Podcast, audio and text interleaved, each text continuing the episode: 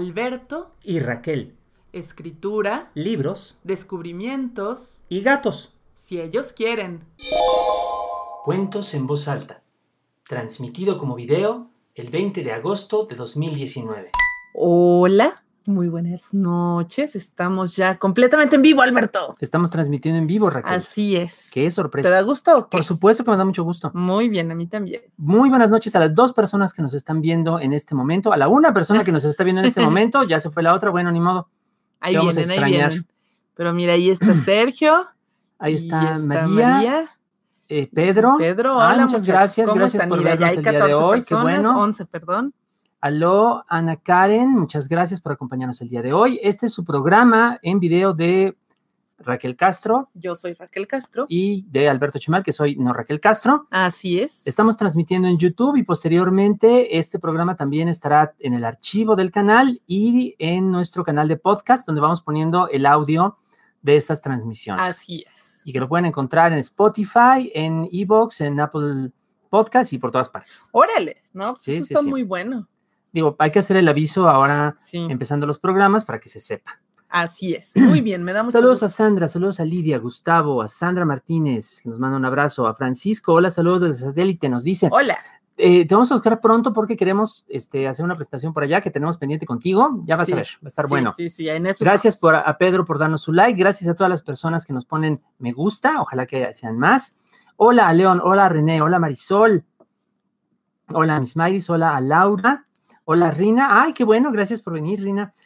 Mugenocronos, hola Su, que nos saludas desde Chile, hola Marsella, hola Pedro, que dice, acabo de ver la repetición de la semana pasada, Ay, feliz no cumpleaños, Rax. Muchas gracias. Hola Betsabe desde hasta Guadalajara, hola Isabel, hola Salomea, Francisco, ay, pues qué bueno que ya están todos acá, Sí, qué bonito. Oye, qué padre. Muy bien, ¿Sabes qué me falta? ¿qué te falta? Ponerme los lentes. Ve y póntelos, ándale. Voy por mis lentes. Mientras yo voy a aprovechar para saludar a Aura González. Hola, qué gusto, qué bueno que viniste. A Carlos, que viene desde Telegram. Ah, es cierto, tenemos ahora un pequeño canalito de Telegram, que es este servicio de mensajería similar a WhatsApp, pero que no pertenece a Facebook, lo cual nos da mucho gusto. Entonces, en la descripción del video pueden encontrar el enlace si ustedes usan la aplicación de Telegram para eh, conectarse con nosotros y por ahí les vamos a estar mandando muy ocasionalmente, les garantizo que no es para eh, molestarlos ni nada, ni para spamearlos, les vamos a estar mandando alguna que otro enlacito, alguna noticia, ahí nada más, para que nos acompañen, ojalá que se animen. ¿No has visto mi bolsa? Este es uno de los pretextos más elaborados que ha hecho Raquel para no ponerse sus lentes. No, en serio, ¿no has visto mi bolsa? No, no he visto tu bolsa, tú llegaste dos horas antes que yo. Y traía mi bolsa. Híjole, Ahí voy. Ah, ya la encontré. ¿qué les puedo decir? Este, tanto, tanto compromiso, pues, con no querer ponerse los lentes, merece una recompensa. Ay, ay, ay, ay, ay. Es que Bravo, miren, esta bravo. es mi bolsa. Ah, ¿verdad? No van a estar los lentes ahí, van a ver. Sí, sí.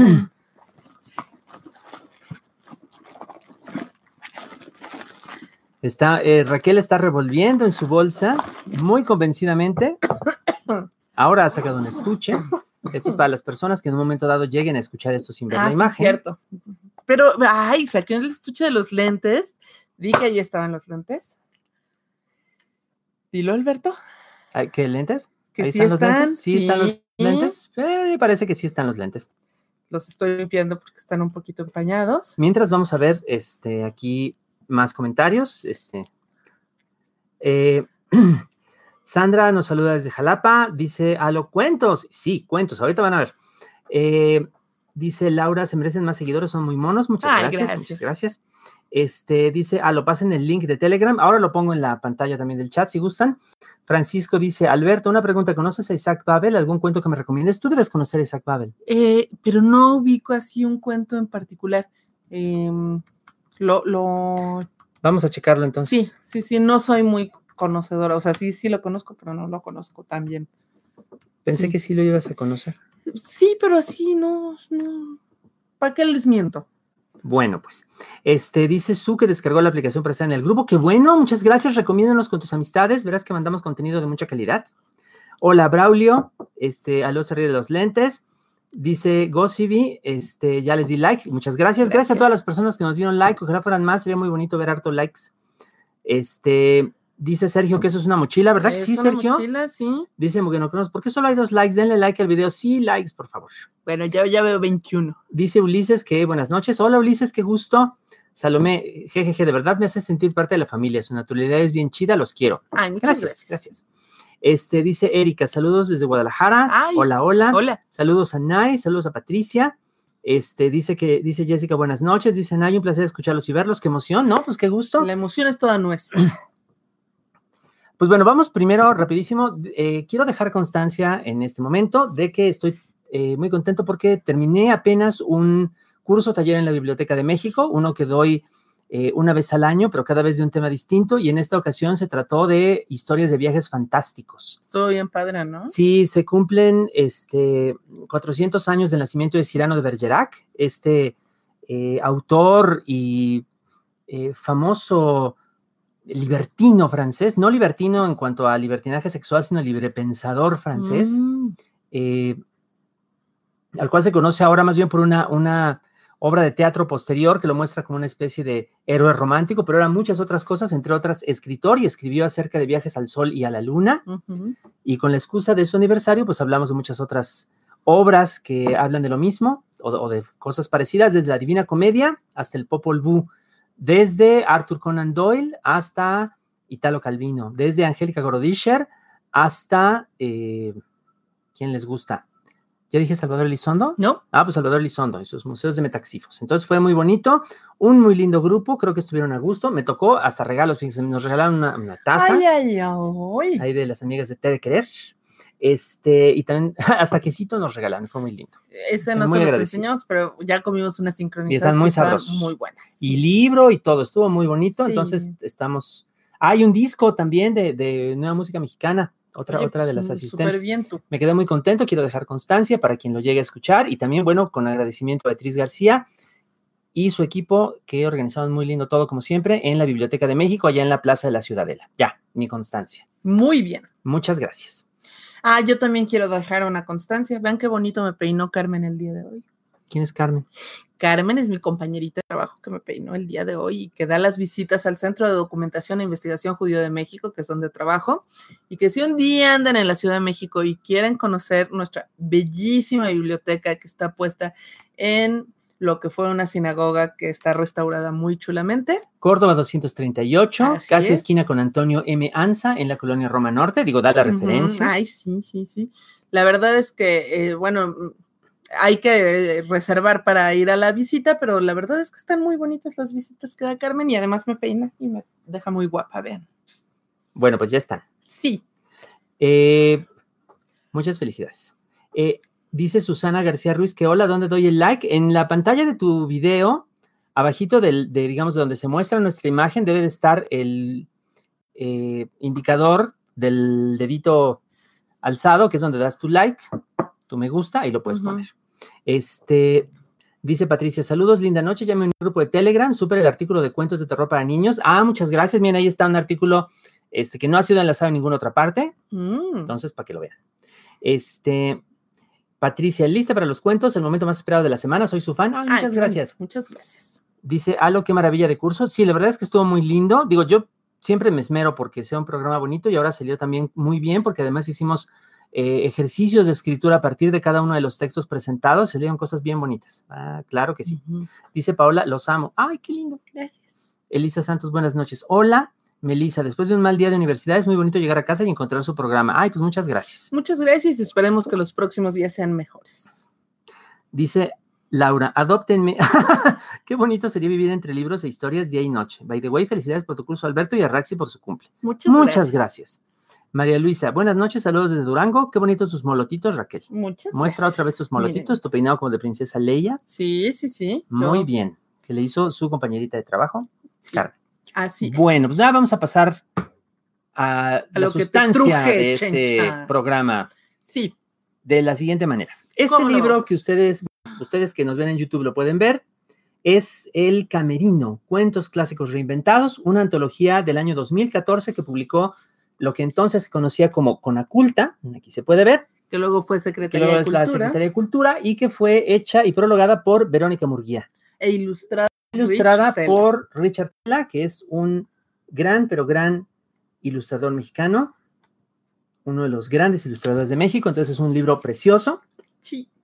Que por alguna razón no circuló todo lo que debería. Sí. Eh, nos da mucha pena esto. eh, todavía se encuentra en las librerías de México, sobre todo en las del Fondo de Cultura Económica. Es un libro muy bello, parte de una colección que se llama Este cuento no ha acabado, que ofrece cuentos de diferentes eh, variedades o especialidades de diferentes autores mexicanos en cada, en cada número. Este es uno de cuentos clásicos, sobre todo cuentos de los que se llaman de hadas o de tradición oral. Hay uno de cuentos policíacos, hay uno de cuentos de superhéroes, pero bueno, este por desgracia no circuló todo lo que los implicados hubiéramos querido. Y bueno, se encuentra todavía y queremos mostrárselos y vamos a leerles con su debido permiso un cuento de cada uno de este libro, Ah, porque además somos colegas de este cuento y nos da mucho de ese libro, Eso, digo, libro. Y no quise decir colegas, sino vecinos. Vecinos. Coinquilinos. ¿Quieres leer los mensajitos antes de que lea? Mientras busco. Nos echamos un volado hace ratito y me toca a mí empezar. Este dice. Dice Octavio, buenas sugerencias de cuentos de terror para chavitos. Muchas gracias, qué bueno que te pareció bien. Eh, JL Cacique, buenas noches. Reciban saludos desde Nezahualcóyotl. Hola, hola, hola. Hasta Nesa, Estado de México. Islas dice, me perdí el curso, espero poder asistir el próximo año. Ay, pues ojalá que sí, sí, se pone bueno. Dice L con L, estoy feliz de verlos al fin en vivo. Felicidades, Raxi, por tu cumple. Gracias. Isabel Flores, ¿estarán en la venta nocturna del Fondo de Cultura Económica? Sí, yo voy a estar en la librería Rosario Castellanos al día de la venta a las 11 de la noche. Ay, bien tarde Sí, tú. me toca en la noche, pero ojalá nos acompañe, va a estar bueno. Probablemente esté yo ahí acompañándolo, así que. Ay, ¿cómo que probablemente deberías estar ahí? No, pues es que En la epístola noche. de Mechoro Campo dice que hay que acompañar a la pareja a la venta nocturna del fondo. Bueno, está bien, iré. Puro invento, pero bueno. Este, Miss Mayris, yo le encontré el libro en el sótano y a muy buen precio. Ah, pues mira, ahí está. Dice Mariana, hola. Pues a ver, Y bueno. cuéntanos más de tu cuento. Ay, ¿qué les cuento de mi cuento? No, pues a ver, el, el libro es de cuentos clásicos reinventados, es decir, Ujú. nuevas versiones de cuentos ya conocidos. Sí. Cada uno de nosotros seleccionó un cuento de su agrado y escribió su propia versión, que puede ser más o menos distinta, más o menos modernizada. Y Raquel escogió el cuento de Baba Yaga, que es un cuento clásico de la literatura rusa, Sí. que ella, que- de la cual hablamos la vez pasada, en el programa es. pasado, y que ahora está aquí este, su versión de Raquel. ¿Qué nos cuentas de tu versión? Bueno, hay muchas versiones de Baba Yaga o muchas historias donde sale la bruja Baba Yaga. Entonces, lo primero fue como elegir alguna de ellas para a partir de ahí hacer mi propia versión. Y, y fue como hacer un, un cover, ¿no? Un cover. sí. tratar de que, que conservara los elementos esenciales de la versión original, pero que tuviera algo nuevo, algo que, que lo hiciera eh, interesante. La verdad es que yo me la pasé un poco eh, agobiada los primeros días del encargo, porque yo decía, ya lo escribió Pushkin, ¿quién soy yo para reescribirle, enmendarle la plana a Pushkin? Pero luego ya pensando que era más bien como, como mi visión de la historia, eh, este, no era como enmendarle la plana a Pushkin, sino este, hacerle un Hacer cover. tu propia historia. Propia Que además. Pushkin también hizo una historia a partir de otras, porque como dice Alberto, eran eh, de la tradición oral y había muchas versiones, entonces Sí, pues como que ya, Pushkin no inventó a Baba Yaga, Mm. tampoco. y entonces ya me relajé. Qué bueno que lo hiciste. Sí, más o menos. Y entonces, pues es, eh, es un cuento además que desde niña me gusta mucho. ¿Se acuerdan la semana pasada, los que nos hayan visto que platicábamos de eso, que, que yo feliz y encantada con los cuentos rusos? Pues entonces fue una gran oportunidad de revisitar algunos personajes y de darles como otra dimensión a algunos otros porque les hacía falta, según yo. Bueno, pues entonces, ¿Leo? sí. Bueno, eh, nada más quiero decirles que este cuento, esta lectura del cuento, se la dedico a mi hermanito que prometió que lo va a ver. Dijo que iba a tratar de verlo en vivo, pero si no lo ve en vivo, pues ya lo verá en muerto mañana, pero no ¿De qué se dice así, no, ¿verdad? No se dice así de ninguna manera. pero bueno, entonces está dedicado a mi hermanito Fabian, porque lo quiero mucho. Sepan Ay, ay. ustedes. A todos ustedes también los quiero mucho, pero pues, mi hermanito, es que. Un niño. bebé. Y empiezo así, ya, tal cual. Sí, sí, sí. Se sí. llama Baba Yaga. ¿Les leo lo que dijo Verónica del cuento? Yo se los leo.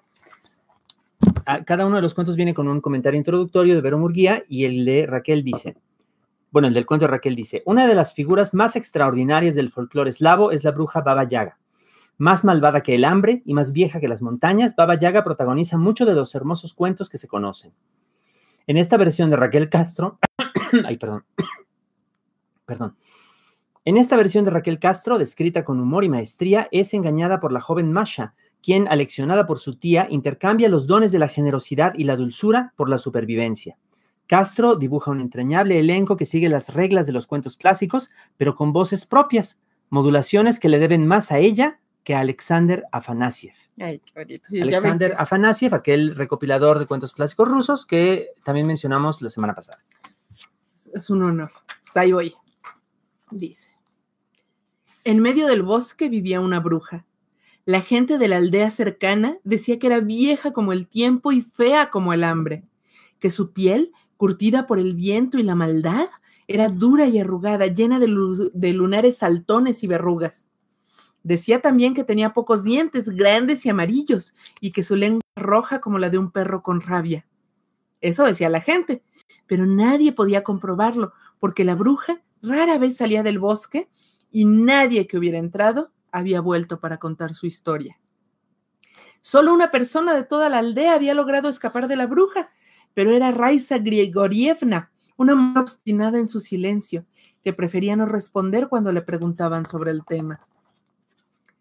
Hay cosas que es mejor no invocar, decía, y su mirada se perdía en quién sabe qué horribles recuerdos. Si yo pudiera olvidarlo, lo borraría de mi alma para siempre. Ustedes que no saben, ¿qué afán tienen de enterarse? Y abandonaba la plática para encerrarse en la casita humilde que tenía en las afueras de la aldea. Porque vivía sola, a pesar de tener una hermana, un cuñado y una sobrina. Decía que era mejor así, y como todos pensaban que quizá estaba un poco loca, de alguna manera le daban la razón. Y así se habría quedado, con su secreto enterrado en el pecho hasta que la enterraran al morir. Pero algo pasó. Su hermana enfermó de repente y a los pocos días murió. Y antes de que pasara un año, su cuñado, Mijail Mijailovich, Mijailovich, que era granjero y a menudo tenía que ir a otros pueblos a vender sus productos, llegó de un viaje con algo nuevo en la carreta. Una mujer tan hermosa que parecía una zarina, a la que presentó como su nueva esposa. Para que mi hija no crezca sin madre, dijo Mijail. Y todos en el pueblo le festejaron mucho porque la mujer era realmente hermosa, con su piel de leche y sus ojos de miel, con largos cabellos de trigo maduro y voz de balalaica. Todos excepto Raiza, quien palideció como si hubiera visto un demonio. ¿Y dónde la conociste? preguntó. ¿De qué pueblo viene? Mijail se rascó la cabeza por unos momentos y al final tronó en una carcajada. Estoy tan enamorado que no lo recuerdo, respondió. Entonces su esposa le murmuró algo al oído y él agregó, Cuñada, ya no será necesario que te ocupes de mi hija. Ahora tiene una madre que puede enseñarle todo y será mejor que aprenda solo de ella para que no se confunda con dos enseñanzas. La niña, que se llamaba Masha Mikhailovna y que desde la muerte de su madre casi vivía con su tía Raisa, se puso muy triste de tener que irse con su padre y su madrastra, pero su tía le dio un abrazo muy fuerte y le dijo al oído, Aquí estaré cuando me necesites. Si un día tu madrastra te manda al bosque con cualquier pretexto, pasa primero a verme. Transcurría el tiempo y todo el pueblo tenía alegre el corazón porque la nueva esposa de Mijail era cada día más hermosa. Nunca hablaba con nadie, pero tampoco era grosera ni parecía tratar mal, a su hijastra. Nadie entendía por qué Raiza estaba cada vez más osca y preocupada. Si le preguntaban, ella solo respondía, yo sé mis asuntos y esto no va a terminar bien. Las viejas del pueblo platicaban sobre su extraña actitud. Las más maliciosas opinaban que la mujer estaba enamorada de su cuñado y que se sentía despechada y celosa, mientras otras arguían que seguramente extrañaba a su sobrina. En lo que todas estaban de acuerdo era en que la mujer estaba más callada y solitaria, siempre con el ceño fruncido. Una mañana, Mijail tocó muy temprano a la puerta de Raiza. Tenía una expresión rara. Voy a salir de viaje, solo quiero pedirte que estés al pendiente de mi hija y de mi mujer le pidió en un susurro. ¿Estás preocupado por algo, hermanito? le preguntó ella.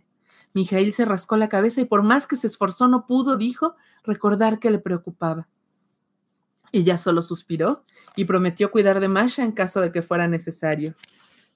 Ese mismo día, cuando regresaba del mercado a su casa, encontró a su sobrina sentada en el escalón de la entrada. La alegría inicial de ver a Masha y de abrazarla se dio su lugar a la preocupación. ¿No estaba un poco más flaca? ¿No estaba más opaco su cabello, menos erguida su cabeza? Tuvo que dejar de pensar en eso porque su sobrina parecía muy feliz. Mi madrastra me va a regalar un vestido nuevo, le dijo sonriente. ¿Te lo traerá tu padre de su viaje? preguntó la tía Raiza, aunque ya imaginaba la respuesta. No, me lo hará la hermana de mi madrastra, que es costurera y vive en medio del bosque. Y tú me dijiste que si mi madrastra me mandaba al bosque por lo que fuera, viniera primero a verte. Raiza suspiró y le dijo a su sobrina, Te lo voy a explicar, Masha Mijailovna, aunque no sé si lo entiendas.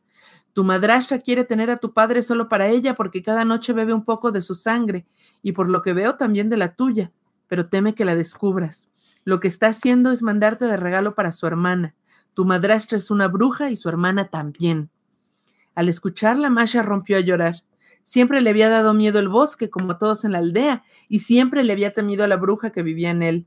Sabía lo que se rumoraba, que su tía era la única persona que había logrado entrar al bosque, enfrentar a la bruja y salir con vida.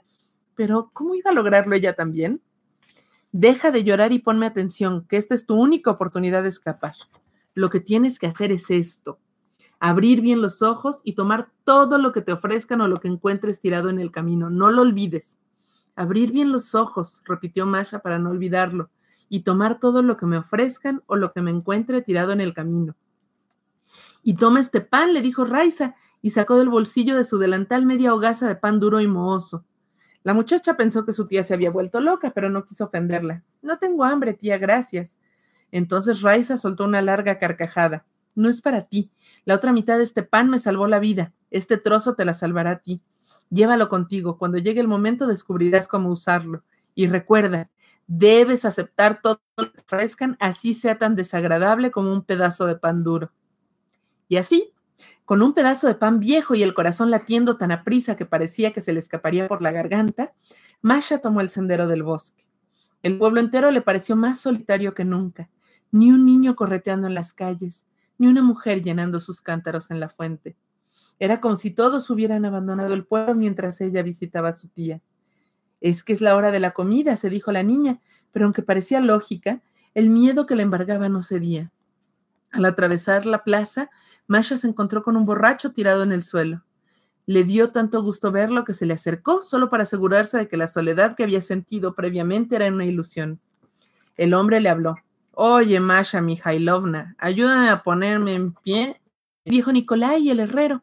El día anterior había regresado de hacer un trabajo importante en la casa de un rico de la zona y seguro se le había pasado la mano en el festejo. Era un buen hombre, trabajador y amable, así que la niña decidió ayudarlo incluso sin necesidad del regalo. Justo se lo iba a decir, pero recordó lo que le había dicho su tía. Acepta todo lo que te ofrezcan. Así que le tendió la mano a Nicolai y con esfuerzo logró ponerlo en pie. En pie. Ten, te lo regalo. No desperdicies que viene de casa de un noble, le dijo Nicolai mientras le daba un frasco de vidrio. Al fondo había un líquido ambarino y espeso. Masha abrió el frasco y metió el dedo. Era aceite.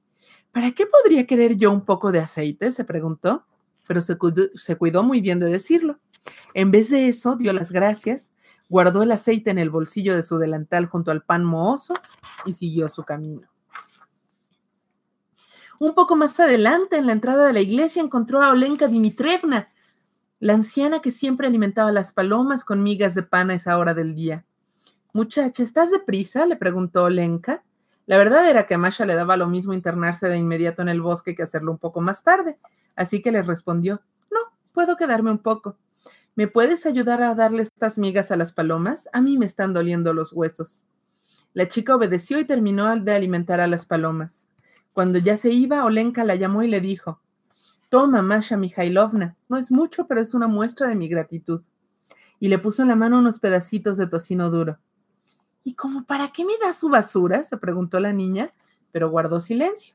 Recibió las moronitas de tocino haciendo una reverencia de gratitud con la cabeza y las guardó en su delantal. Ya no vio nadie más por el camino, pero poco antes de dejar la aldea encontró tirado un listón mugroso y deshilachado. Pensó en seguir de largo, pero recordó el consejo de su tía, así que lo levantó, lo guardó en su delantal con las otras cosas y siguió adelante, hasta que el sendero la hizo internarse entre los árboles. No había dado ni cinco pasos cuando sintió que el miedo le erizaba la piel y le hacía sudar las manos. Se volvió con el impulso de regresar a la aldea, aunque significara un regaño de su madrastra, pero descubrió que tras ella el sendero se perdía también en la espesura. Ya no se veía el campo que apenas había dejado atrás. Las copas de los árboles estaban tan apretadas entre sí que apenas dejaban pasar la luz. Parecía que estaba a punto de ponerse el sol. Y se escuchaban susurros extraños, voces muy quedas pero amenazantes, que parecían estar hablando de ella aunque no se entendiera lo que decían. Pero como no había más opción que seguir adelante, Masha respiró profundamente y se obligó a avanzar. Llevaba un largo rato caminando sin saber si avanzaba o solo daba vueltas cuando, junto a un enorme abeto, encontró los restos de una cabaña. Apenas quedaban algunos tablones de las paredes y la mayor parte del techo se había caído. Masha se asomó a curiosear y encontró una alacena ruinosa. Qué sorpresa se llevó cuando encontró un pañuelo de seda, limpio y con los colores todavía brillantes en el cajón. Pensó en dejarlo porque llevárselo era un poco como robar, aun cuando era evidente que la cabaña había sido abandonada hacía muchísimos años. Pero recordó de nueva cuenta las palabras de su tía Raiza y se embolsó el pañuelo en el delantal antes de retomar el sendero. Masha caminó hasta que se puso el sol. Si en el día el bosque era lúgubre, de noche era verdaderamente aterrador.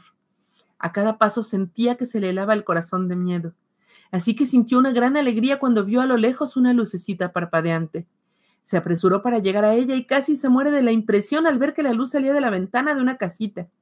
Pero no era cualquier casa, era una cabaña pequeñita, con su puerta y sus ventanas y su chimenea como salida de un cuento, salvo que en vez de estar afianzada en el suelo, brincoteaba sobre una gigantesca pata de gallina. Y en la ventana asomada, estaba una anciana horrorosa, mucho más fea que cualquier cosa que se le hubiera ocurrido a la gente del pueblo. No solo tenía el cabello cenizo y despeinado, manchas y verrugas en la piel y unos ojos como carbones encendidos. Además, sus dientes eran de hierro y todo el tiempo estaba haciendo muecas, sin descanso. Antes de que la niña pudiera darse la vuelta, la anciana la vio desde su ventana y la saludó a gritos con una voz rasposa y desagradable. ¡Ah! Tú debes ser mi querida sobrina. Mi hermana, o hago toda la voz de No, si quieres, sígueles.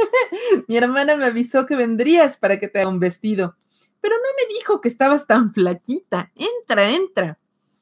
Y la puerta de la casa se abrió con un rechinido espantoso y la pata de gallina se dobló hasta dejar la puerta de la casa muy cerca del suelo. Masha, pese a todo, tuvo que entrar de un salto y en cuanto estuvo adentro, la, la pata se extendió y volvió a brincar. Para su sorpresa, sin embargo, en el interior de la casa no se sentía el movimiento. Otra sorpresa. Por dentro, la casa era bastante más espaciosa que por fuera e incluso podía decirse que era una casa cálida y bonita, aunque sucia y polvosa. Casi sin pensarlo, la niña sacó de su delantal el frasco con aceite y se lo untó a los goznes de la puerta. Pobrecita puerta, te debe doler mucho rechinar así cuando te abres, le dijo. En eso estaba cuando la anciana la llamó desde la cocina. Ven para acá, muchacha, para que te demos de cenar, gritó con su voz horrenda. La niña obedeció y se encontró con que la anciana no estaba sola. La acompañaba otra mujer casi igual de vieja que avivaba el fogón constantemente. Yo soy tu tía Baba Yaga, y esta inútil con cara de cerdo es mi sirvienta, Polina, Polina Samoilovna, dijo la vieja de los dientes de hierro. La sirvienta se puso a llorar por el insulto, pero no repeló. Masha, en un impulso, sacó de su delantal el pañuelo que había encontrado en la cabaña ruinosa y se lo dio a Polina para que se limpiara las lágrimas. Agradecida, la mujer secó sus ojos y se sonó la nariz. Masha sintió asco ante la perspectiva de volver a guardar el pañuelo sucio en su bolsillo, con eso de que debía aceptar todo lo que le ofrecieran, pero la sirvienta dobló el pañuelo y se lo guardó en la manga sin intención de devolverlo. En cambio, con un guiño a la muchacha, se puso a preparar panecitos que le sirvió con mermelada y crema. La niña comió tantos que sentía que el estómago le iba a estallar, pero su tía la miraba con alegría e incluso le ofrecía más. Ahora ve a dormir a ese sillón y mañana haremos el vestido, dijo Babayaga a Masha cuando ésta ya no pudo comer ni un bocado más. La niña se acostó en el sillón y se quedó dormida, pero como era de sueño muy ligero, despertó al escuchar a las dos ancianas que platicaban. Pensé que te la ibas a comer y en vez de eso me hiciste preparar la cena, se quejaba Polina. Está muy flaca, pero con lo que cenó hoy y desayune mañana habrá engordado lo bastante para que me la coma como le prometí a mi hermana. A mí me cayó bien. Tú no sabes nada, estúpida. Polina se soltó a llorar y así terminó la plática. Masha temblaba en su sillón, pero fingió seguir dormida. ¿Qué voy a hacer? pensaba. ¿Cómo me van a ayudar las cosas que junté camino acá? En cuanto la casa quedó en silencio, entró por la ventana un gato negro, feo, con las costillas y las vértebras marcadas de tan flaco. La niña sintió lástima y le dio los pedazos de tocino que traía en el bolsillo. El gato se los comió todos y luego, como buen gato, se bañó con la lengua y buscó un lugar cercano a la chimenea para echarse a dormir. Pero antes de cerrar los ojos le habló a la niña. Permíteme que me presente. Soy Fyodor Kirilovich, gato de bruja. Tal vez estés al tanto de que mi ama te va a tratar de comer mañana. ¿Quieres que te ayude a escapar? Por favor, yo no quiero que me coman, respondió Masha. Muy bien, te voy a decir lo que haremos. Después de darte de, desayunar, mi ama te pondrá a hilar con su rueca. Yo tomaré tu lugar y tú aprovecharás para huir. Debes avanzar siempre de frente, sin parar y sin mirar hacia lo que queda a tu espalda, ¿entendiste? La niña sintió y los dos se quedaron dormidos. En la mañana, tal como lo había previsto Fyodor Kirilovich, la criada preparó un desayuno generoso y cuando Masha terminó de comer, la bruja le pidió que hilara un rato mientras ella preparaba el potaje para la comida. Terminando eso, te tomaré las medidas para tu vestido, sobrinita, dijo. La bruja y Polina se metieron a la cocina y la niña salió disparada por la puerta, que se abrió y volvió a cerrar en silencio. El gato Fyodor Kirilovich tomó el lugar frente a la rueda y puso a jugar con el hilo, haciendo ruidos como si de verdad estuviera yendo. En la cocina, Baba Yaga preparaba el potaje con el que iba a acompañar su plato principal, la niña. Sobrinita, ¿estás hilando? preguntó la bruja. Sí, tita, respondió el gato. Luego Babayaga se puso a calentar el horno. Sobrinita, ¿sigues hilando? preguntó de nuevo. Sí, tita, volvió a decir Fyodor Kirilovich mientras se daba gusto con los hilos y la rueca. La bruja probó el potaje. Estaba quedando muy bueno. Ve a ver a esa niña, le dijo a Polina. No me gusta cómo suena la rueca con ella. La sirvienta fue y cuando vio al gato jugando con la rueca, volvió y le dijo: Está hilando, lo que pasa es que es muy torpe y Baba Yaga comenzó a preparar la salsa en la que iba a rehogar a Masha. Lo malo fue que el gato se aburrió de la rueca, se hizo un ovillo y se durmió. Entonces la bruja salió de la cocina para ver qué estaba pasando y qué sorpresa al ver al gato ronroneando en medio de todos sus hilos. ¿Por qué tomaste lugar de mi cena, Fyodor Kirilovich? gritó. El gato, todavía medio dormido, le respondió. En todos estos años que llevo de ser tu gato, nunca me has dado ni un pedacito de jamón y ella, en cambio, me regaló varios trozos de delicioso tocino. La bruja, que estaba enojadísima, fue a la cocina y le gritó a Polina, Tú viste que era el gato y no la niña quien hilaba en la rueca, ¿por qué no me lo dijiste? Todos estos años que he sido tu criada no has hecho más que insultarme y maltratarme, y ella, en cambio, me regaló un pañuelito de seda. La bruja salió de su casa hecha una tromba, pero antes de lanzarse a perseguir a Masha, se volvió y le gritó: ¿Por qué la dejaste huir sin avisarme? En todo el tiempo que has pasado, que, en todo el tiempo que has pasado en mí, dijo la casa, con una voz que era a la vez de madera, de pájaro y de caverna, nunca fuiste para desempolvarme un poco, y ella, en cambio, aceitó los goznes de mi puerta. Baba Yaga gruñó y con un silbido llamó a su mastín, que a un lado. Era un perro enorme de ojos rojos. Vitia Yaroslavich, atrapa a esa niña y tráela, le ordenó. El perro salió corriendo. Y Baba Yaga salió detrás de él montado en su almírez mágico, remando en el aire con el mazo del mortero. En el bosque, Masha corría sin parar y sin mirar atrás. No sabía cuánto tiempo había pasado porque todo estaba oscuro como en su camino de ida, pero ella avanzaba tan aprisa como sus piernas se lo permitían. Llegada a un punto, las ramas de una zarza le impidieron el paso. Se escuchaban cerca los ladridos del perro y el rasguño de sus patas al correr en el sendero. Masha metió la mano a su delantal y sacó el listón que había encontrado en el camino. Con él amarró las ramas de la zarza y siguió corriendo. Baba Yaga llegó a ese punto del bosque y se enfureció aún más. ¿Por qué no detuvieron su paso? preguntó a las zarzas. Todos estos años que hemos protegido tu casa y nunca nos has dado nada. En cambio, ella nos regaló este bonito listón. La bruja se dio impulso con el mazo del mortero y siguió volando, con el perro Vitia Yaroslavich unos pasos delante de ella. Masha los tenía ya cerca. Ahora podía sentir el vaho que salía del hocico del perro entibiándole los tobillos. Sin dejar de correr, metió la mano en su delantal y se encontró con el pan mohoso. Lo aventó tras ella y Vitia se detuvo a comerlo. Baba Yaga reprendió al animal. Vitia Yaroslavich, ¿no te dije que la atraparas? ¿Por qué te detuviste?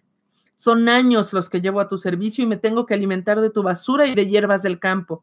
Y esta niña, sin conocerme, me acaba de regalar un delicioso pan. Si quieres atraparla, hazlo tú, dijo el perro y se acomodó a un lado del sendero para comer su pan mohoso. Baba Yaga volvió a atrapar al mortero y volvió a impulsarse con su mazo. Su odio la hacía avanzar más deprisa cada vez. Masha podía sentir el aliento apestoso de la bruja en su nuca y estaba a punto de darse por vencida cuando de repente dio un paso más y estaba por fin en medio del campo. Baba Yaga se detuvo en el lindero del bosque y desde ahí le gritaba improperios, pero no se atrevió a seguir. Masha no paró hasta llegar a casa de su tía. Qué sorpresa al encontrar ahí a su padre preocupado y lloroso. No debí dejarte con esa mujer, se lamentaba Mijail. La tía Raiza, al parecer, le había contado ya que su guapísima esposa era en realidad una bruja y que había tratado de asesinar a su hija. ¿No sospechaste nunca cuando no te podías acordar de su nombre, Mijail Mijailovich? Lo reprendió, y el padre de Masha tuvo que aceptar que aquello era bastante raro y debía haberlo puesto sobre aviso. Masha les contó todo lo que había vivido en el bosque, pero una sola vez. Cuando Nicolai, Olenka y varias otras personas, incluyendo los chismosos del pueblo, le pidieron que lo volviera a contar, ella repitió las palabras que años antes su tía Raiz había pronunciado. Hay cosas que es mejor no invocar. Y cuando Mijail quiso ir a reclamarle a su esposa tanta maldad, descubrió que ya no estaba en casa. Lo único que había en medio de la sala era un gato negro, todo huesos, que ronroneaba quedito frente a la chimenea. Masha lo reconoció. Era Fyodor Kirilovich, y por supuesto lo adoptó. Durante el resto de su vida, Masha se preguntó de vez en cuando cómo era posible que el consejo de su tía Raisa la hubiera salvado, cómo los objetos que había encontrado en su camino le habían servido tan perfectamente bien. Y aunque nunca llegó una respuesta, entendió que ciertas historias nunca acaban del todo y siempre estuvo lista a aconsejar a cualquier niña que tuviese la mala fortuna de entrar en el bosque y ponerse en el camino de la bruja Baba Yaga y tanto ella como el gato Fyodor Kirilovich, que llegó a ser más gordo que el mismísimo gato del zar, fueron siempre felices. ¿Tan, ¡Ay, qué bonito! Este fue el cuento de Baba Yaga, cuento tradicional ruso en versión de Raquel. Muy a la orden. Vamos a ver algunos comentarios. Nunca lo había leído en, No, no, no, deberías hacerlo posteriormente otra vez. Bueno, este, Dice, a ver, ya llegaron. Saludas a Berenice, este, Sergio, o si, lean, es maravilloso escucharlos, ya estamos leyendo. Omar dice, yo tengo ese libro, me lo regaló y autografió Verónica Murguía, me el cuento de Melucina. ¡Ay, qué bueno! Es, el que, el que sigue. Este, Line nos manda un corazón, saludos a Toño. También dice Line, interesante, buenas noches. Dice Jessica, que tu playera está increíble. Ay, muchas gracias. Dice Joss, que va llegando. Hola, hola Joss, espero que te hayas quedado. Dice, pero ¿cuántos años tiene tu hermanito? El mío cumplirá 40 y también lo quiero mucho. el mío también cumple 40. El de Raquel este cumple también 40, déjenme decirles, ahí su nene. Edna dice, ay, yo amé ese cuento desde que lo leí en libro. También amo la playa de Raquel. Ay, muchas gracias, muy la verdad. Mitchell del canal Watch Fanny dice 80 personas escuchando un cuento, qué chingón. Sí, que sí. y ahí están todavía, qué gusto, gracias. Rolando, buenas noches, Raquel y Alberto, los leo en Telegram, gracias por ese nuevo canal, ¿no? Pues gracias a ti por apuntarte. Rina dice, ay, me encanta cómo lees Raquel. Ay, gracias. Y espérense que oigan a Alberto leyéndome Lucina. Bueno, a ver. Santa Nidia dice, qué maravilloso. Dice Laura Patricia, uju, lectura en voz alta, yupi. Pata de gallina, qué rico. Este, dice Mitchell que hagas la voz. Bueno. es que sí raspa. Nos saluda Liz, este, también este, le gustó lo de Baba Yaga, lo de Fyodor Kirilovich. Ay, es que Fyodor Kirilovich es un muy lindo personaje, un gatito. Dice Cuauhtémoc, Alberto, Raquel, la historia de un soldado de Stravinsky está basada en algún cuento popular ruso? Sí, efectivamente, en, un cuento que se llama así, la historia de un soldado. Hay varias versiones, por supuesto, pero puedes encontrar una en, este, en el libro de cuentos clásicos rusos de Alexandra Afanasiev, que comentamos la vez pasada. Eh, Tita también le gustó a Mitchell. Y a Alo le gustó Gato de Bruja. Ay, ¿a poco no se imaginan a, Fyodor sacando su tarjeta de presentación? presentación. Fyodor Kirilovich en, en cirílico, por supuesto. Gato de Gato de bruja. bruja, sí. Claro. Dice Ulises, me encantó, qué bonito, muchas gracias. Bravo. También a Night Flores le gustó, dice que hermoso. Este, yo nos man- te mando unos aplausos. Dice Carlos, maravilloso. Dice Ulises, felicidades, es muy bonito. Dice Guacha Tefani, uno de Juan Rulfo. Luego vamos a hacer una lectura de Sí, cuentos no ajenos, pero nuestros, ajá. Dice que, dice que muy bonito, muy bien leído, gracias. Gracias. Susana dice, bellísimo agradecimiento y no dejar ir las oportunidades.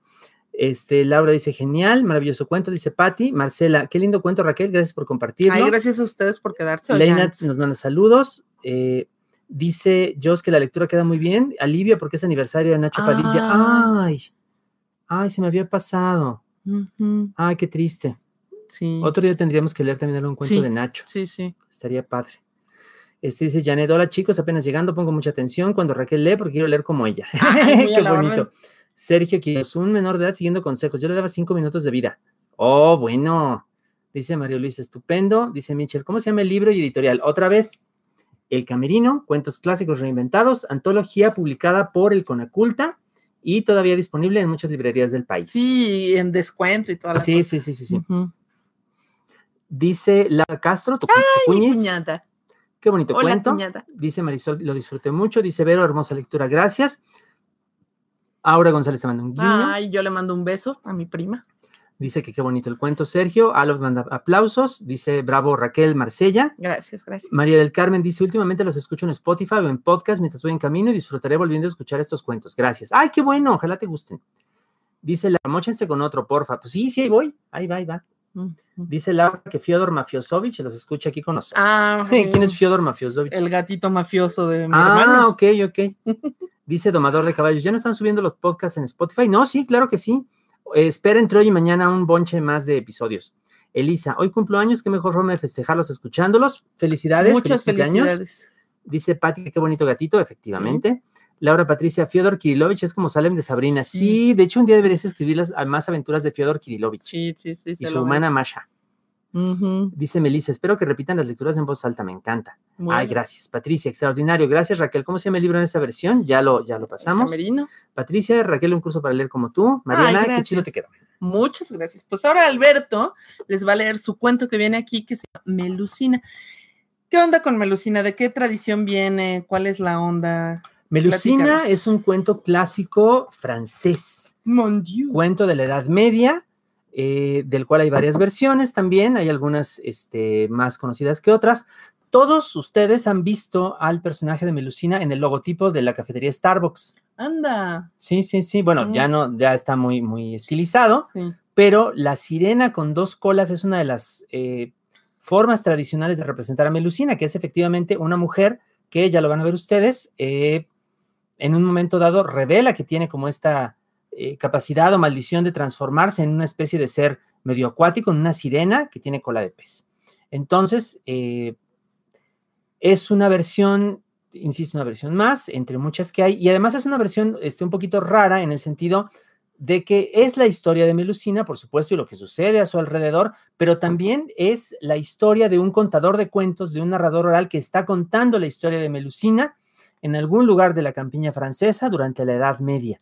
O sea, porque es también la historia del narrador del cuentacuentos y, y lo que sucede a medida que va contando el cuento con los escuchas a su alrededor, que van desde niños y adultos y el párroco del pueblo y toda clase de gente que reacciona también ante la historia de este ser mágico y tan extraño. Eh, ¿Quieres leer lo que, esqui- lo que la introducción? Dice. La historia del hada Melusina, quien debido a sus pecados se convertía todos los sábados en un ser mitad mujer, mitad serpiente, era muy conocida en la Edad Media. Melusina, casada con el duque Raimundo de Poitiers, atrajo sobre la familia de su esposo todas las bendiciones imaginables. Solo hubo un pero. El duque tenía prohibido verla desnuda los sábados cuando ella tomaba su baño de tina. Y claro, un día el duque quebrantó la prohibición y Melusina desapareció. Alberto Chimal retoma la historia y la pone de nuevo en la boca de un conteur, un narrador profesional que se ganaba la vida relatando historias en las plazas. La destreza de Chimal, un auténtico conteo, ¿cómo, se pronuncia? Conteur. Conteur, el mismo, prueba cómo las historias son siempre distintas y siempre las mismas según quien las escucha. A ver, conteur, Vamos a ver. Melusina en la versión enésima de su servilleta. Melusina. Uy. Ahí les va. Ah, se dicen tantas cosas de Melusina, dijo el contador de cuentos, que vivió hace 100 años, dicen, cuando los predicadores todavía anunciaban a gritos el fin del mundo, que vivió hace mil, antes de que vinieran los reyes romanos de los que hoy nada queda, o que vivió hace más tiempo todavía, cuando las montañas eran jóvenes. Que Melusina era un hada, que Melusina era un demonio, que fue la primera señora de los Lusignan, fundadora de la alta estirpe de Poitou, es decir, madre o tatarabuela, según de los condes que tanto tiempo llevan viviendo allá en su alto castillo y reinando sobre todos nosotros.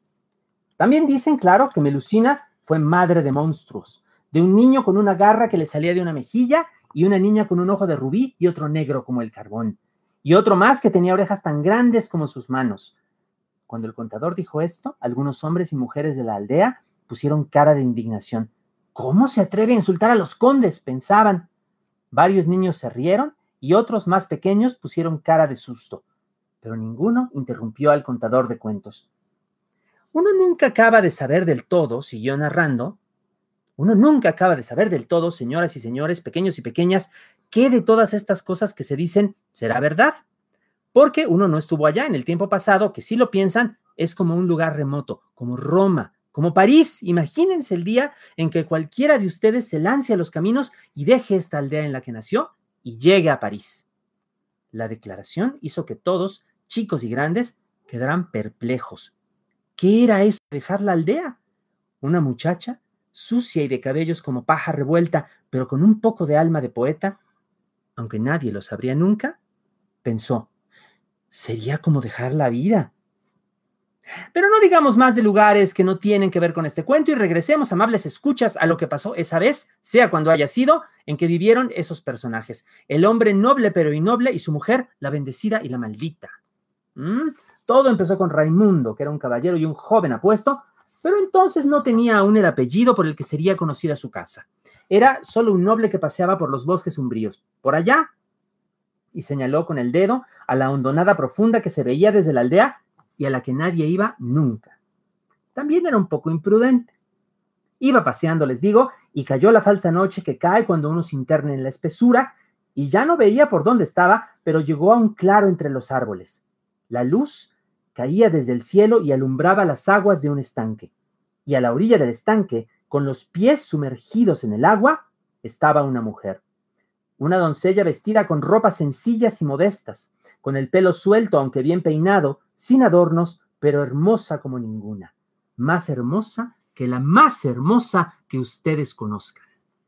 Al escuchar esto, varios muchachos, inflamados por la idea de tanta belleza, quisieron imaginarla y le pusieron la cara de las muchachas que conocían, aunque un poco más redondas, o más delgadas, o más altas, o bajas, o con más rosa en las mejillas.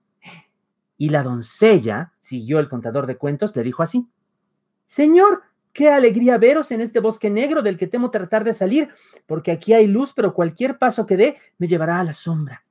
Yo soy Melusina, hija del caballero Elinás y de su mujer Presina, dama de la tierra de las hadas. No tengáis miedo, que lo que se habla de mi estirpe es falso y malintencionado. Soy una mujer sobre la que pesan el miedo y el tiempo y la voluntad de otros. Es decir, soy como cualquiera. Siguió Melusina. Su padre, Elinás, le había hecho daño. Le había prometido a su madre que no la vería parir ni bañar a su descendencia, para no contravenir una regla mágica, de esas que permiten a los seres misteriosos vivir entre los hombres y que se obedecen sin preguntar, por absurdas que puedan parecer. ¿Y qué fue lo primero que hizo Elinas? Meterse al baño a ver cómo Presina lavaba a sus tres hijas recién nacidas. Tonto, de verdad, baboso, como decía mi tía Juana a la gente cuando se comportaba de manera babosa. Al escuchar esto, un muchacho simple tuvo que hacer grandes esfuerzos por contener su risa y no pudo y empezó a alejarse de los otros escuchas, mitad croando y mitad gimiendo. Nadie le hizo caso.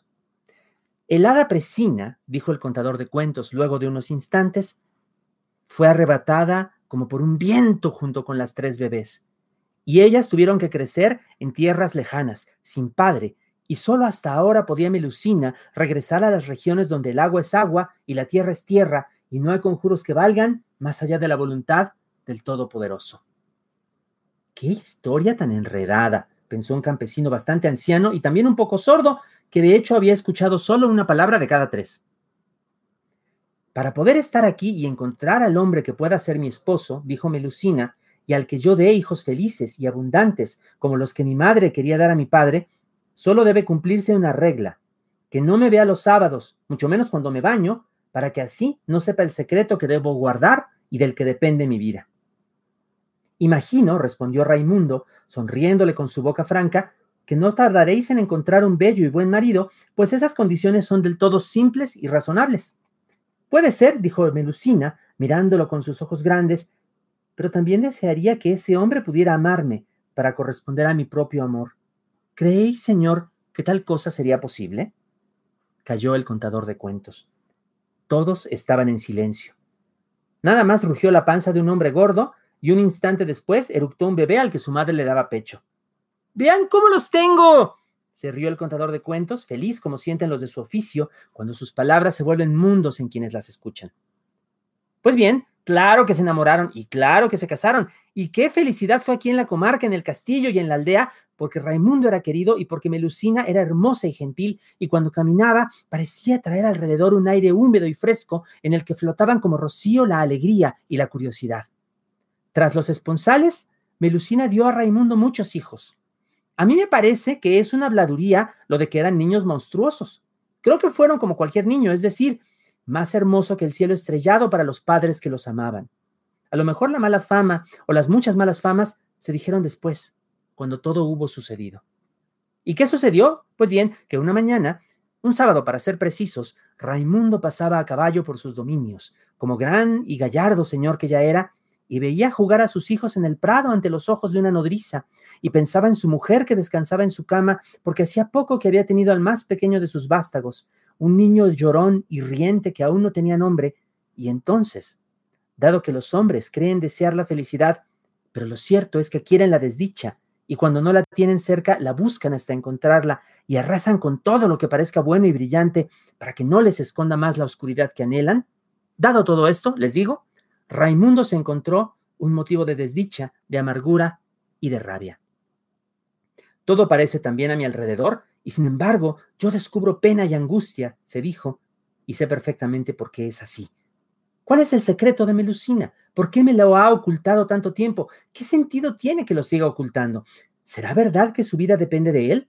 ¿No será más bien un capricho o un misterio frívolo como los de todas las mujeres? A estos pensamientos se agregaron otros todavía más infelices y más oscuros.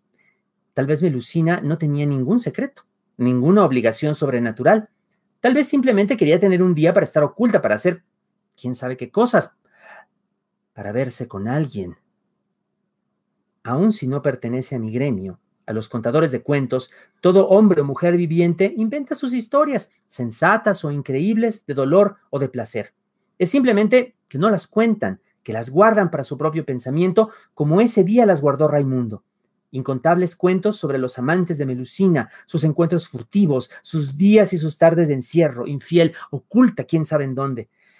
Ay, señores, ay, señoras, Raimundo creyó en las historias que inventaban sus celos, y luego de un rato oscuro a pleno sol, se dio la vuelta y caminó convencido por los corredores de su castillo hasta sus lujosos aposentos. Y la cama estaba vacía, y Raimundo continuó hasta la puerta de baño, tras la que solo se oía el gotear del agua, pero él creyó escuchar las voces de una mujer y un hombre, las risas burlonas y traidoras.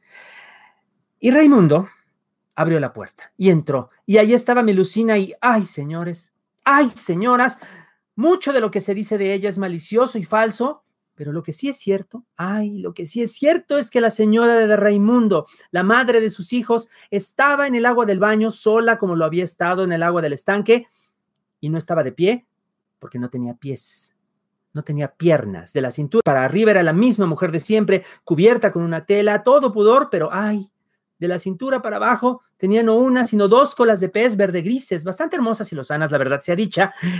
O quizás eran dos colas de serpiente, escamadas y frías. Ay, Melusina, ay del secreto de Melusina, que los sábados en el baño se volvía ese ser bello y espantoso a la vez. Los esposos se miraron y cuántas veces desde que el mundo es lo que es, se habrían mirado así dos que se amaban tanto, contrariados, como desde orillas opuestas de un barranco o de un río caudaloso. Raimundo se quedó mudo. Melusina, en cambio, con un temblor en la voz que nadie había oído antes, pudo decir, Esposo, ¿por qué entrasteis? ¿Por qué no confiasteis en mí? Este es mi secreto. Los sábados me transformo en sirena porque estoy maldita, porque cuando crecí quise castigar a mi padre imprudente y a mi propia madre, que me maldijo con la magia de su pueblo. Si nunca os hubierais asomado, habría podido estar con vos para siempre. Y tal vez iba a decir algo más, pero ya no lo dijo. Se abrió la ventana con un golpe de aire que no venía de ningún lado, y ese viento arrebató a Melusina. Y Raimundo solo la vio levitar entre gritos de dolor y volar hacia las nubes, cada vez más y más pequeña, como las aves migratorias, y desaparecer. Otra vez se hizo el silencio, pero ahora el contador de cuentos no se sintió feliz. Desde entonces, la familia de Raimundo se llama de Luciñán, en recuerdo de Melusina, su matriarca perdida. Pero nunca, nunca se fue del todo, es decir, no se le olvidó, porque está en el nombre de la casa y también en esta historia que les cuento, pero además se cuentan otras cosas. Que Melusina es un espíritu de las aguas que vive a nuestro alrededor y que en realidad no puede desaparecer. Solo está prisionera más allá de nuestros ojos, en las aguas sobre la tierra o sobre el aire, y cada siete años regresa a dejar oír su llanto, su lamento por los hijos y el amor y la vida perdidos entre el rumor del río o los temblores de la tormenta. O tal vez, como oí decir hace mucho, en el viaje que hice a lejanas tierras, a Arles concretamente, un lugar no tan remoto pero no tan cercano, porque también los contadores de cuentos llegamos a tener aventuras. ¿Qué es Arles? pensó un niño con un moco verde colgándole de la nariz, y por el sonido de la palabra pensó en las historias del rey Artus, que le gustaban más que esta. Pero me estoy tardando, dijo el contador de cuentos. Perdones, mil perdones. Les decía, en Arles pude escuchar a un hombre llamado Gervasio, que decía ser de Britania o de no sé qué país tan remotísimo como París o Roma, pero al mismo tiempo afirmaba descender también de Melusina. ¿Era un hombre serpiente? No. ¿Era un hombre con una garra en la mejilla y un ojo del color de las brasas encendidas y alas de mosca y patas de cabra? No. Era un hombre como cualquiera y sostenía que las leyendas son en parte ciertas y en parte falsas y que Melusina desapareció del mundo como se rumora que lo hizo, pero que no era sino una mujer, eso sí, tocada por la magia de las cosas, dijo, por la fuerza de las hadas y la pena de las serpientes, pero no menos afligida por el amor y por el deber y la angustia que cualquiera de nosotros. ¿Tenemos que sentir piedad de una mujer que además es hada y además es serpiente? se dijo, muy enojado, el cura de la aldea, que miraba desde lejos al contador de cuentos y sus oyentes. Pero no se acercó ni dijo nada. Con las palabras le había llegado el recuerdo de su madre, muerta tantos años atrás, que tantas veces le había contado la misma historia para su miedo y su deleite. Ay, qué bonita. Y esta fue, gracias. Y esta fue mi versión de Melusina. Gracias, gracias. ¿Puedes leer tú los comentarios? En lo que tomo un poquito de agüita. Sí, a ver, pónmelos y otra vez ya se empañaron mis lentes. Por aquí están, mira. Por aquí nos A ver. Eh, dice Mariana, qué chido te quedó Raquel. Ah, Braulio dice, precioso cuento y maravillosa narración. Alo, Raquel, dominas el género, no se podría pensar que es escrito en esta época. Este, ahorita les cuento algo de mi cuento. Mar dice, saludos desde Querétaro. Carlos Wiwi, Melucina. Eh, Kiak Hace, qué maravillosa compañía para la forradera de libros y cuadernos, muy disfrutable. Ay, pues muy a la orden. Rina, me siento como una niña de nuevo escuchando sus cuentos, encantada. Stop Whisper dice, hola, ya llegué. Joss dice, me encanta cómo lees Alberto. Y dice, nos tienes como el contador de la historia. Eh, tenía sus escuchas. Huéchate, Fanny, tus palabras, Alberto y Raquel, son mundos para aquellos que estamos escuchando. Y luego dice, a Guillermo del Toro le gusta este cuento. Ay, qué bonito. Janet, muchachos, ¿cómo leen de lindo? Los felicito de todo corazón. Erika, también excelente. Sergio, wow, wow, wow. Berenice, qué maravillosos cuentos, gracias a los dos. Ulises, qué hermosa, melucina, humana, me transporté, gracias maestro querido. Paulina, qué lindos cuentos, hace mucho que no leo cuentos y escucharlos me ha parecido fantástico y me regresan a mi niñez. Vero, hermosa versión, maravillosa narración. Laura, ya no veré Starbucks de la misma manera. Leandra, esos cuentos están súper chéveres. María Luisa, felicidades. Octavio aplaude. Muchas gracias, muchas gracias. Qué bueno que les gustaron estos cuentos, son Sí. con mucho cariño. Sí, sí, sí. Yo, eh, mm, ahorita que, que Alo dijo eso de que el mío no parecía de esta época, fíjense que una de las cosas que a mí más me chocaba a la hora de, de tratar de respetar las convenciones del cuento tradicional era que no tenían nombres. Era este eh, la niña que se iba al bosque, la tía, la, el marido, la- el borracho y de las primeras cosas que, que, pero además yo lo veía como un gran problema porque sentía que no se entendía el cuento así. Y Alberto fue quien me sugirió que les pusiera nombres a todos y pues me di vuelo poniendo nombres. Y de hecho, el nombre del gato Fyodor Kirilovich fue idea de Alberto, lo bautizó. Y la otra cosa que quise hacer fue hablar un poquito de la solidaridad que debe haber entre mujeres, ¿no? Es eh, algo que, que, tenía yo muchas ganas de meter en esa historia eh, con lo de la tía y, y, lo que después Masha hace también con otras niñas. Entonces, esa sería como mi aportación. Y bueno, habrán notado que sale la tardis, ¿no? sí, claro. Y la comida, porque a mí me gusta mucho. Uh -huh. ¿Y tú qué onda con tu cuento? ¿Qué fue lo que más te costó trabajo o qué fue lo que más te gustó? Primero yo no sabía qué cuento abordar, porque bueno, hay tantos, ¿no? Y, y uh -huh. Vero Murguía nos había dicho que agarráramos uno que nos gustara mucho. Y yo pensé en un montón, pero, pero al final me de, decidí por Melusina, porque además es una historia eh, que creo que es, bueno, a mí me parece fascinante, ¿no? Porque, porque tiene como un montón de, emociones humanas y porque siempre el personaje central, que es Melusina, uh -huh. parece como que uno, en cuanto trata de pre hacerse preguntas acerca de ella, de, de, pensar en su secreto, pues también como que se la lleva el viento y desaparece. Uh -huh. Es un personaje muy enigmático, sí. uno de los más bonitos de la literatura medieval, que no, que no falta en ella eh, mujeres enigmáticas, ¿no? Sí, uh -huh. hay, hay, hay varias que aparecen ahí, como las brujas de Sir Gawain y el Caballero Verde, por ejemplo, pero, pero Melusina además como tiene esta pues también como esta humanidad más cercana, como esta vulnerabilidad, este cariño por, incluso por su esposo Menso, por sus hijos, ¿no? Yo uh -huh. lo siento así. Me parecía que era un personaje que valía mucho la pena. Y, y siempre me ha gustado mucho esta imagen del contador de cuentos, del narrador oral que, que platica sus historias. Yo tengo eh, un libro entero de cuentos que están también contados así, uh -huh. por parte de un narrador oral, y, y me gusta mucho esa, esa figura, pues, de aquel que, que cuenta historias, que es finalmente eh, quienes somos los que nos dedicamos ahora también a escribirlas, ¿no? Uh -huh. Descendemos de aquellos, de aquellos profesionales de la palabra hablada, que eran los, los cuentacuentos. Sí. Y entonces me gustó también que, que, podía hacer aparecer como a sus escuchas, ¿no? Al, al, niño con el moco de fuera y a la muchacha que pensaba en otra cosa y al, y al cura que quizá en otras circunstancias hubiera sido capaz incluso de interrumpir el cuento y de caerle encima al narrador irrespetuoso, pero que en este caso no fue capaz y me dio mucho gusto poder hacerlo. Entonces, eh, bueno, eso, esa fue la razón y el, y el proceso fue sobre todo eh, complicado antes de, de, elegir como estos parámetros de la, de la, historia. Ya hacerlo, de veras creo que lo hice muy rápido. Y lo disfrutaste, y lo disfruté ¿verdad? mucho, sí. sí. A ver, hay eh, comentarios más arriba, más arriba, más arriba, más arriba. Ya. Ay. Dice Laura, otro, otro, otro. Pero vamos a hacer otro, pero mejor en otro programa, para que y no se alargue. Y la otra Laura dice, más, más, mi cuñada. Dice Carlos, me gustaría en otra ocasión cuentos ambientados en México. Sí, sí, sí podemos hacer sí, algunos. Sí, tenemos. Dice tenemos. Marcela, gracias Alberto por el cuento. Dice Pati Len, muy bien. Gracias. Alo, gracias Alberto, casi me vi entre el público del cuento. Ay, qué lindo. Alejandra, gracias, qué hermosos cuentos. Marcella, bravo Alberto, muchas gracias. Este, Leana nos manda este, varios emojis de contento. Dice Laura Latillita. Patricia, muchas gracias, Alberto, extraordinario. Gracias, gracias.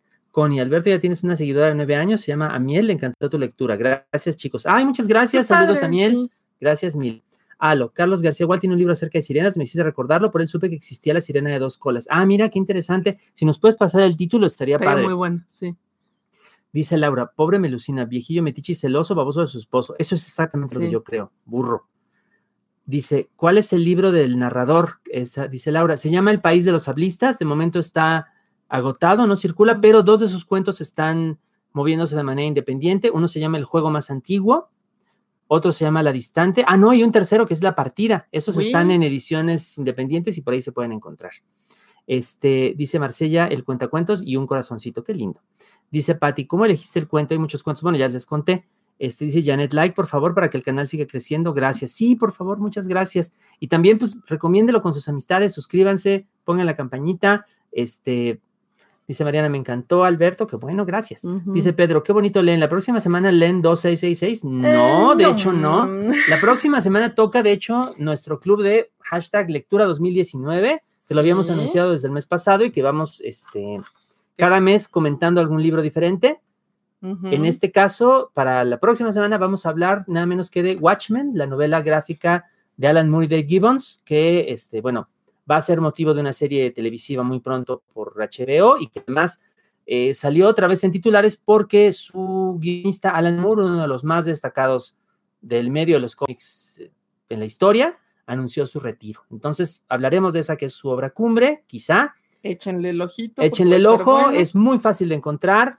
La hay en inglés, la hay traducida, es muy fácil de leer. Ojalá nos acompañen la próxima semana para hablar de Alan Moore y de su Watchmen. Esa es la que nos toca la próxima semana. Así es.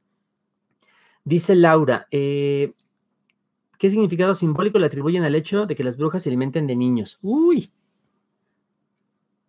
Para, ¿Sabes qué? Para, la próxima déjame entresacar mi diccionario de símbolos porque un ah. famoso estudioso español, Juan Eduardo Cirlot, escribió justamente sobre eso. Por ahí tengo el libro, pero entonces mejor recurro a esas palabras y, lo buscamos para la próxima. Hacemos una capsulita. Hacemos una mini cápsula de ese asunto no símbolo. Puedo responderte a eso desde tu Apple Watch.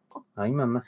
Siri, han de saber, tiene ahí un crush con Alberto medio extraño hay ciertas palabras que de pronto pronunciamos Raquel o yo que activan a Siri. Tú también, a ti también. Sí, pero cuando dices cielito te dice, ¿qué puede hacer por ti, Alberto? yo digo, épale, Siri. Ahora nos dice, el libro es Seducciones, Sirenas y Metamorfosis de Carlos García Gual. Ah, muchas gracias por el dato, vamos a tener que buscarlo. Y yo se ríe de Siri. Sí, Tú también ríete de Siri. Sí, pero la vamos a poner en su lugar. ah, y otra cosa. ¿Qué? ¿No? Ah, claro, por favor. Otra noticia breve. Este libro por fin lo tengo en mis manos.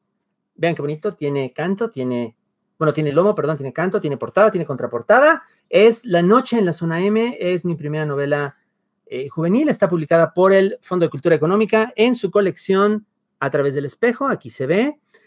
Y es un libro que había estado esperando durante un buen rato, ya por ahí les había hablado de él, pero ahora ya, ya se dio que tuviera yo en mis manos este bonito ejemplar. Todavía no empieza a circular, pero ya va a empezar en septiembre. Es una novela que ahora en exclusiva, por vez primera, les voy a leer la contraportada. No, lee un pedacito. Bueno, también. No, a ver, léenos tú la contraportada. ¿Y tú lees eh, el principio? Puedo leer un pedacito si quieres, sí. En un mundo distópico futurista, la civilización tal como la conocemos ha caído. La Ciudad de México también, y se ha dividido en un conjunto de reinos que mantienen una paz frágil mientras intentan subsistir aprovechando los recursos que todavía quedan. En el reino del centro vive Cita, una adolescente que se ocupa, junto con su abuela Lucina, de mantener las comunicaciones del fuerte, la base del cacique local. Con ellas está Celeste, una mujer que conoció el mundo antes de la devastación y que ha sobrevivido gracias a una extraña tecnología. Las tres tienen una existencia estable en ese mundo caótico. Sin embargo, un día Lucina recibe la visita del jefe y se descubren los planes que éste tiene para Cita.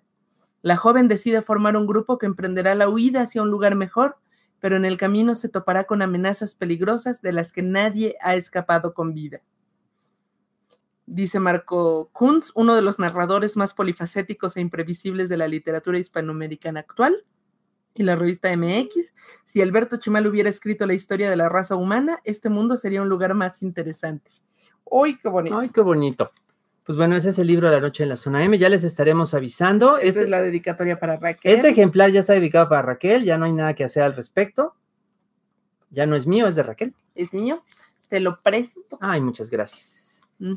A ver, pregunta Braulio si es difícil publicar en el FCE.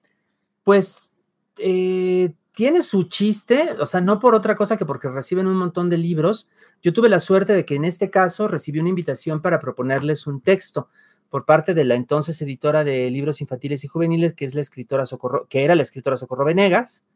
Este, y entonces, bueno, fuimos haciendo el proyecto eh, con ella mientras siguió en el fondo y después con la editora que la sucedió en el puesto, que es Susana Figueroa, quien lo llevó a término, pero así fue como sucedió. Este, a ver, ¿qué, hay más preguntas. Dice eh, Ana Virginia, qué bonitas lecturas, solo falta que nos digan colorín colorado y a dormir. sí. Dice Michelle, las brujas siempre buscan la juventud, ¿no? Por eso se la van a comer ñom ñom. Sí, bien puede ser. Dice el gran Arham que hay mucha simbología en Watchmen. Sí. Dicen Marsella y Laura que sí, yo supongo que a lo de la lectura. Dice Alo, ese diccionario es casi un libro mágico, ya quiero escucharte. Dice también Alo, yo quiero pasar la noche en la zona M. Uy, espérate. Este, dice Marta, un saludo desde Toluca, ojalá vengan a la Filem para conocerlos. Está el plan de, de, que sí, de que, de que vayamos a la Filem, esperemos que sí se concrete. Dice Patti que si podemos leer, dar la vuelta al mundo en 80 días, este, creo que está un poco complicado. Dice eh, Diego, ¿va a presentar su nuevo libro en la Filminería 2020? Pues sí, yo espero que sí. Saludos y gracias por las transmisiones. Y Ixe, ah, Ixe, hola, hola, gusto. Dice que ya quiere leer la zona M. Ay, qué bueno. Oye. ¿Sí les leo o no les leo? Sí. Pero. Y ¿Qué? el domingo vamos a estar en Pachuca, ¿no? Ay, el domingo estamos en Pachuca. De, los datos, tú los tienes. ¿A qué horas? Déjame ver si sí es este domingo. Creo que sí. Domingo 25, presentación de cómo escribir tu propia historia en Pachuca. En la feria, en la feria del libro de allá. ¿Tenemos la hora? Ahorita la encuentro. ¿Cómo se llama la feria del libro en Pachuca?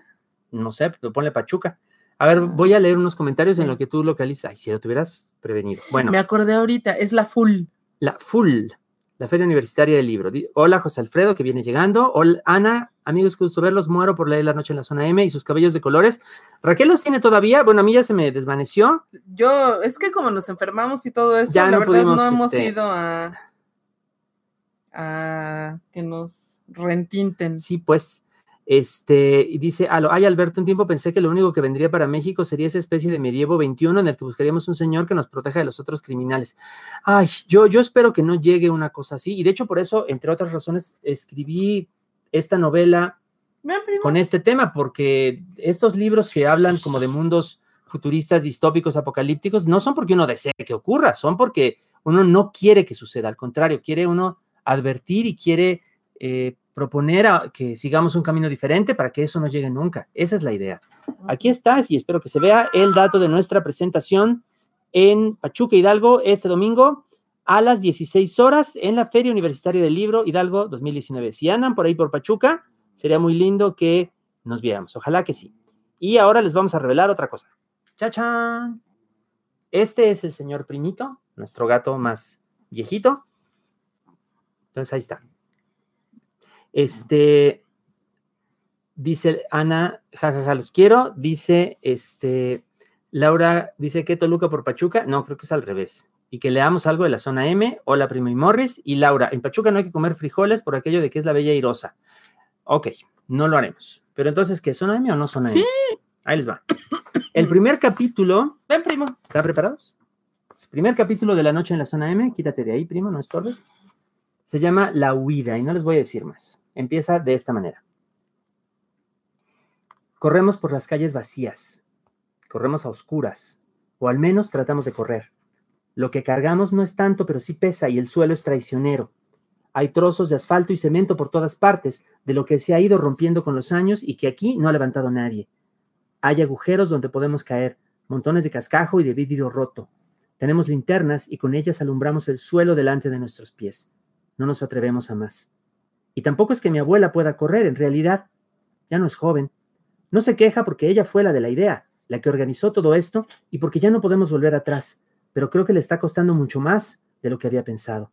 Así que mejor lo digo así. Vamos tan rápido como podemos, con todas las ganas de correr, pero más bien despacio, con miedo, por las calles oscuras y vacías. Calles que además no conocemos. Ni Plebe, ni el Sombra, ni yo habíamos llegado tan lejos en nuestras vidas. Mi abuela y Celeste tal vez hayan pasado por aquí hace muchos años, antes de que se cayera el mundo, pero todo debe ser distinto. Todo está deshecho. Las calles rotas y llenas de agujeros están entre edificios derruidos, abandonados, en ruinas. Esto es zona M, de las que separan a un reino de otro. No es parte del centro, ni de Joco, ni de nada. No se puede vivir aquí. Los que quieren cruzar la zona M para vender cosas en otro reino, traer algo, lo que sea, organizan una caravana. Consiguen carros, gente que tire de ellos y le compran protección a la tropa. Un capitán y sus soldados, bien armados, se suben a los carros y el grupo se pone en camino a toda velocidad. De verdad, no como nosotras. Y todo lo hacen día. ¿Por qué tanto miedo? Muy de vez en cuando hay bandas que asaltan a alguna caravana, sí, pero lo peor no es eso. Son los monstruos. Las zonas M no tienen ese nombre nada más porque sí. ¿Seguimos adelante? Le pregunto en voz baja a Celeste. Realmente espero que todavía pueda localizar por dónde vamos. Sí, dice ella, en el audífono que tengo en mi oído, y como si me hubiera leído la mente, todavía puedo calcular nuestra posición. Seguimos dentro del alcance de los transmisores del centro. No hace falta más que determinar. No me expliques ahora, le pido. Perdón. Nosotras hubiéramos comprado pasaje en una caravana, hubiéramos salido de día con protección de la tropa, de no ser porque estamos huyendo de la tropa. Una señora mayor, dos muchachas de 14, un soldado de 15, ¿Le estarán diciendo desertor, cobarde, como en patrulla infernal? Y Celeste, de quien la tropa no sabe nada. Y si supieran quién es y cómo nos ayuda a avanzar y por qué solo podemos escuchar su voz usando audífonos, ay, si supieran. Y la caja de Celeste que llevo en la espalda junto con mi mochila y que contiene el tesoro, lo más valioso que ha dado el reino del centro. Anda. Este es suficiente adelanto, creo, por el momento, de La Noche en la Zona M. ¿Habías leído alguna vez? No, nunca. Esta es la primicia, la apreciación mundial. Porque ustedes son nuestros consentidos. Así es. La Noche en la Zona M, una novela de cómo sobrevivimos entre todos y todas tras un colapso del mundo. De eso se trata. Y este que viene aquí es nada más y nada menos para su disfrute. Porque los queremos mucho. Morris, el gatito Morris, al cual no le gusta eh, salir en ya se escapó. Bueno, ni modo. Este, vamos ya cerrando, pero leamos algunos comentarios. A ver. Este, dice Aura, muchas, muchas felicidades a los dos. Muchas gracias. Dice Kiak, primo y corazoncitos, y lo mismo dice Joss. Dice Juan Martínez, me recordó a Iris de Edmundo Pasolán. Ay, bueno, ese es un libro estupendo y te recomiendo también del mismo Edmundo, Las Visiones. Yo creo que eh, su trabajo y el mío tienen, claro, puntos de contacto y bueno, ya, ya este, esperen pronto, por cierto, un disco de Voz Viva de América Latina de Edmundo, que va a, va a estar prologado por Yomero. Órale. Ahí de la colección de audio de la UNAM. Este, dice, lo tienes razón, es una advertencia, no lleguemos allá. Dice Waldo, saludos desde Arequipa, Perú. Hola, hola, qué gusto. Este, Joss dice, suena muy bien, ¿cuándo llega a librerías? principios de septiembre, a más tardar la segunda semana de septiembre. Ya se me cuecen las habas de que ya llegue. El 2 de septiembre, eso sí les puedo avisar de una vez, vamos a hacer una primera presentación dentro de una feria de libro del Instituto Politécnico Nacional y me va a presentar, va a ser mi padrino, espero que lleve tamales, nada menos que Jaime Alfonso Sandoval. ¡Órale! Entonces va a estar bueno, espero. Dice Ana, ¿sienten bonito cuando se leen? Yo sí, no me importa que tenga mucho trabajo, voy a destinarle tiempo justo a la lectura. Ay, sí, es muy bonito, francamente. Dice Guáchate, Fanny, los diálogos de Alberto están llenos de suspiros. Ay, es que es una situación muy apremiante la que traen. Dice Kiak que Morris corazoncitos. También este, nos mandan emojis Erika y Marsella. Dice Isabel, wow. Dice Laura Morris. Dice Betsabe, ¿cuándo en librería? Ya les decía, me deja muy intrigada. Dice, uy, esperen saber todo lo demás, que trae muchas sorpresas. Sí. Em, y Kiak primicia con el primishu y Morrishu también, también. Y dice Alo, más, no, después. Despuésito, porque cuando los gatos vienen ya aquí a ya están pidiendo de comer. A ver, ven, primo. Hay que atenderlos y bueno, ustedes comprenden. Muchas gracias por haber escuchado estos cuentos y este adelanto de la noche en la zona M. Gracias por acompañarnos. Ahí le está saludando el señor Primito, le está haciendo el bailecito de Primito. Eh, nos vemos la próxima semana para platicar de Watchmen, la novela gráfica de Alan Moore y Dave Gibbons dentro de nuestro club Lectura 2019. Este, aquí estamos, están los videos en el archivo, ahí se quedan para quien quiera verlos a la hora que gusten. Eh, también asómense pues ahí al, canal de podcast que aparece en varias plataformas, ahí nos van a poder encontrar y vamos subiendo más episodios con el tiempo. Nos encantaría decirles que haremos un día un especial con Primo, pero creo que es medio inexpresivo para ciertas cosas, con su cola, pero no lo van a poder ver los que escuchen el audio. Mm, ah, sí, cierto, no, entonces para el podcast no. Pero bueno, para la próxima, nos vemos, muchísimas gracias, eh, descansen, cuídense mucho y nos vemos dentro de ocho días. Y los que vayan a Pachuca, pues nos vemos el domingo en Pachuca. Cuídense mucho para entonces. Nos vemos pronto. Hasta la próxima. Gracias por acompañarnos y gracias por sus likes y por todo. Sí. Seguimos en contacto. Que les vaya muy bien. Hasta mañana o hasta pronto. Bye. Realización: Alberto Chimal y Raquel Castro. Música: www.incompetech.com. Vea nuestros programas en vivo y más videos en www.youtube.com diagonal Alberto y Raquel MX. También nos pueden encontrar en Facebook, Twitter Instagram y hasta en el mundo fuera de internet. Uh, Sí, sí, sí. Gracias. gracias. Adiós.